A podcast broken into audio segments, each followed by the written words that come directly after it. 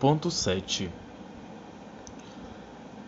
Reforma previdenciária no setor público e no regime geral, emendas constitucionais e regras de transição, direito consumado, direito adquirido, expectativa de direito, direito previdenciário expectado, contrato de estágio, trabalho voluntário, aprendizes e portadores de necessidades especiais, sistema de cotas, atuação dos auditores fiscais e do Ministério Público do Trabalho, higiene e segurança do trabalho, sanções administrativas.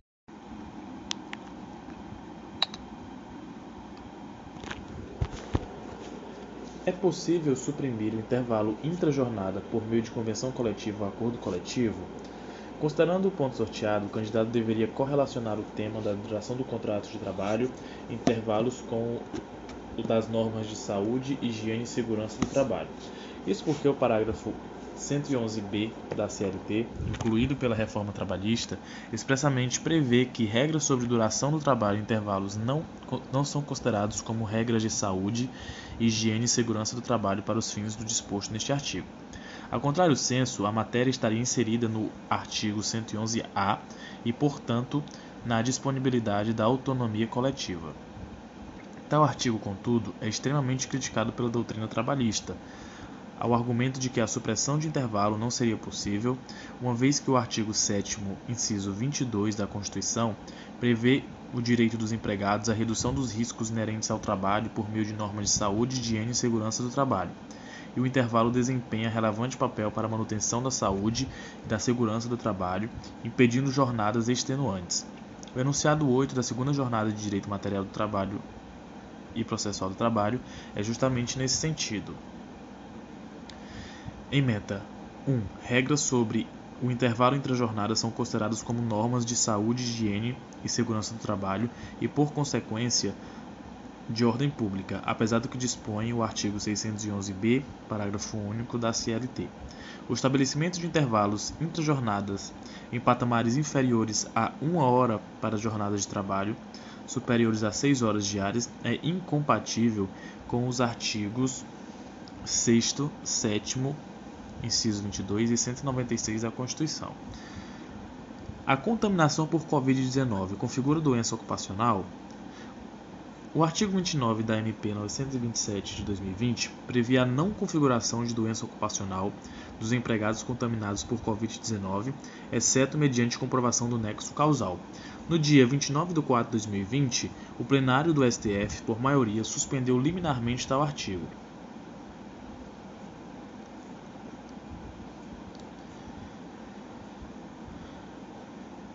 1. A medida provisória 927 foi editada para tentar atenuar os efeitos trágicos os trágicos efeitos sociais e econômicos decorrentes da pandemia do coronavírus, de modo a permitir a conciliação do binômio manutenção de emprego e atividade empresarial durante o período da pandemia. O artigo 29 da MP, ao excluir como regra a contaminação pelo coronavírus da lista de doenças ocupacionais, transferindo o ônus da comprovação ao empregado, prevê hipótese que vai de encontro ao entendimento do Supremo Tribunal Federal em relação à responsabilidade objetiva do empregador em alguns casos. Não se mostra razoável a diminuição da atividade fiscalizatória pelos auditores fiscais do trabalho na forma prevista no, pelo artigo 31 da MP 927 de 2020, em razão da necessidade de manutenção da função exercida no contexto da pandemia, em que direitos trabalhistas estão sendo relativizados. Após o encerramento da vigência da MP 927, o ministro Marco Aurélio proferiu decisão declarando a perda de objeto das ADIs. Na realidade, o que se alterou com a referida suspensão é o ônus de comprovar o nexo de causalidade entre a enfermidade adquirida e o exercício laboral. Antes, pela MP, considerava-se que o empregado cometido pela Covid-19 não portava doença ocupacional, exceto se ele comprovasse que o adquiriu em razão das atividades laborais. Agora, o encargo probatório não é mais do empregado. A decisão abriu espaço para discussão se foi o ônus probatório invertido ao empregador e se considera que o empregado infectado porta doença ocupacional, a menos que o empregador comprove que a enfermidade não fora contraída no trabalho ou em razão dele, ou se o encargo patronal diz respeito apenas à comprovação de adoção de todas as medidas de segurança, medicina e higiene do trabalho, a fim de conter contaminação e propagação do vírus. Mostra-se razoável defender a segunda hipótese, Isso porque o julgamento não alterou o artigo 21.3 da Lei 8213 de 91, para o qual a contaminação do empregado no exercício de sua atividade equipara-se à doença do trabalho, nem modificou a exigência de que haja provas do nexo de causalidade entre as moléstias e as atividades profissionais, conforme jurisprudência do TST. Na supracitada lei, que é a lei que dispõe do, sobre o plano de benefícios da Previdência Social, a expressa previsão em seu artigo 21A de que por perícia médica do INSS é que se considerará caracterizada a natureza acidentária da incapacidade e apenas se constatada a ocorrência de nexo técnico epidemiológico entre o trabalho e o agravo. Artigo 21A. A perícia médica do INSS considerará caracterizar a natureza acidentária da incapacidade quando constatar a ocorrência de nexo técnico epidemiológico entre o trabalho e o agravo, decorrente da relação entre a atividade da empresa ou do empregado doméstico e a entidade mórbida motivadora da incapacidade elencada na Classificação Internacional de Doenças, CID, em conformidade com o que dispuser o regulamento. Na mesma linha, o julgamento do STF não altera o decreto 3048 de 99, que aprova o regulamento da Previdência Social, e sua consequente exigência de prova da exposição ocupacional quando do acometimento da doença. Ao que parece, apenas ouvidou a Suprema Corte do que preceitua o artigo 20, parágrafo 1 d da mesma lei, quando diz que não serão consideradas doenças do trabalho as doenças endêmicas, ressalvada a comprovação de que são resultantes de exposição ou contato direto determinado pela natureza do trabalho. A bem da verdade, deve-se fazer o uso da razoabilidade e tratar os casos de contaminação de maneira individualizada e não abstratamente, já que o nível de exposição de profissionais da área da saúde não é o mesmo de trabalhadores em atividades essenciais de indústria, a título de exemplo, e tampouco que aqueles estão em regime de home office. De toda forma, terão os empregados que já possuíam o dever de oferecer os empregadores que já possuíam o dever de oferecer um ambiente de trabalho sadio e seguro, conforme os artigos 157 da CLT e 19 da Lei 823/91, a incumbência de reforçar medidas de segurança e saúde de seus empregados, devendo adotar todas as medidas cabíveis e possíveis de precaução e higiene, orientando ostensivamente seus empregados quanto às ações necessárias para evitar a contaminação. No que consiste a dupla visita? Há casos expressamente previstos em lei em que o auditor, auditor, fiscal não poderá lavrar o auto de infração no momento imediato da constatação da infração à norma trabalhista.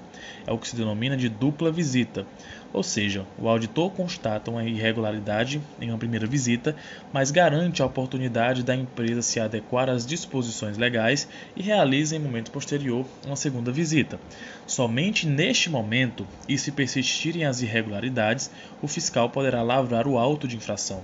A primeira visita compreende a orientação antes da punição, conforme o artigo 627 da CLT.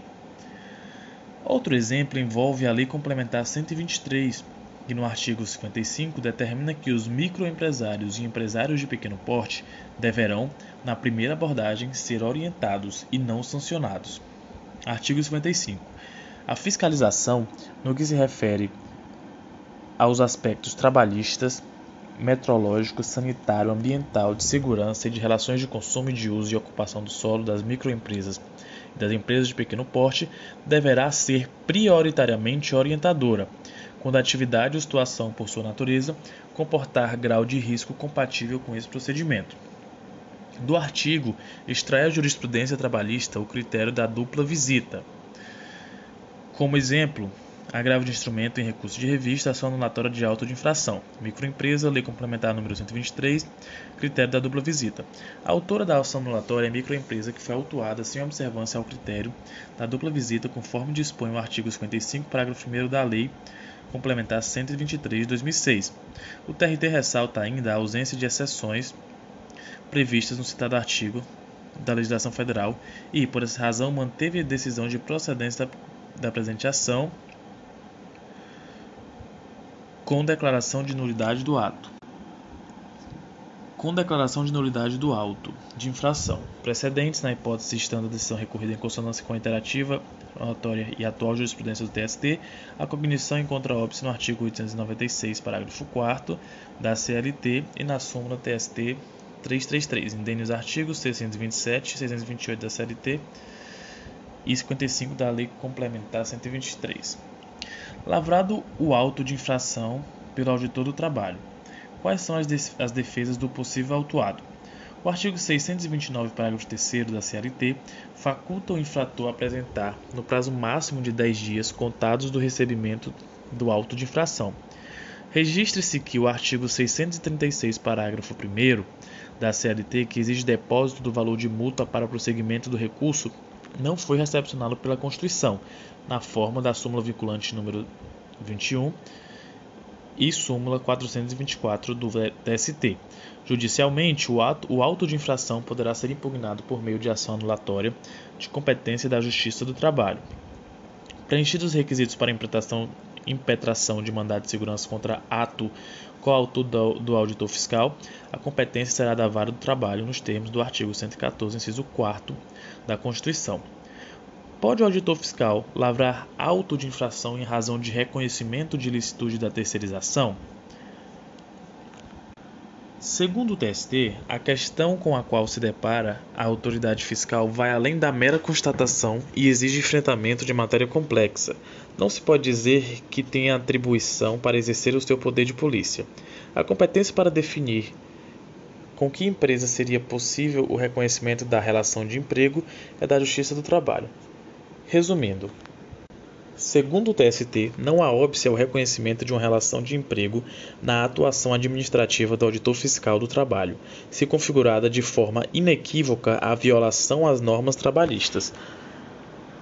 Ao revés, se a análise da situação concreta exigir enfrentamento de matérias mais complexas, a atuação estará restrita ao Poder Judiciário. É claro que a jurisprudência do TST desvendará melhor como e em que caso será legítima a atuação do auditor fiscal.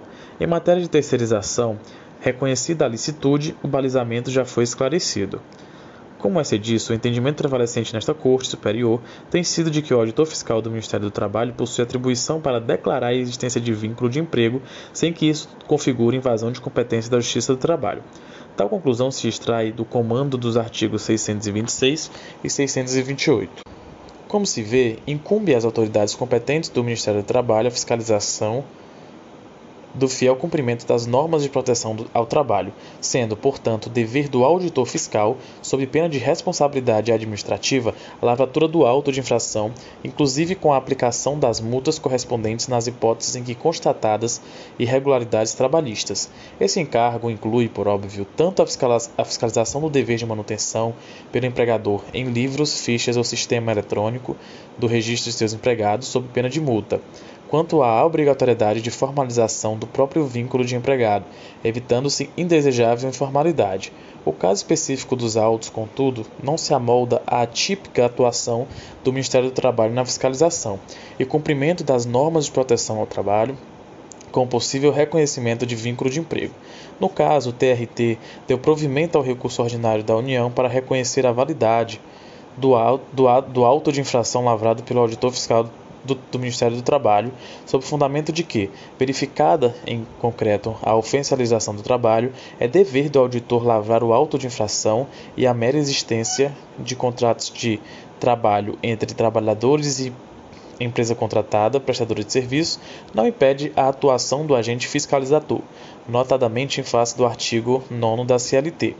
ADPF 627. O objetivo é saber se o auditor fiscal da Receita Federal tem competência para apontar a existência de vínculos de emprego, vínculo empregatício, de maneira a gerar efeitos de apuração das contribuições sociais, desconsiderando assim o ato ou negócio jurídico efetivamente firmado entre duas pessoas jurídicas. Embora o questionamento se refira à atuação do auditor fiscal da Receita, que, reconhecendo uma relação de emprego, autua a empresa por contribuições sociais supostamente devidas, a argumentação tangencia a questão dos limites do exercício do poder de polícia para os auditores fiscais de trabalho.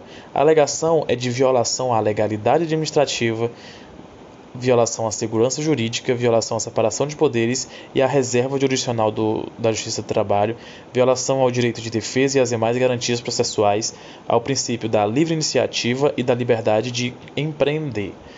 Entende a ABIMO que as partes podem eleger a contratação que melhor atender aos seus interesses, não sendo possível ao auditor fiscal do trabalho da Receita Federal imiscuir-se nessa relação, sob pena de violação aos dispositivos constitucionais acima citados.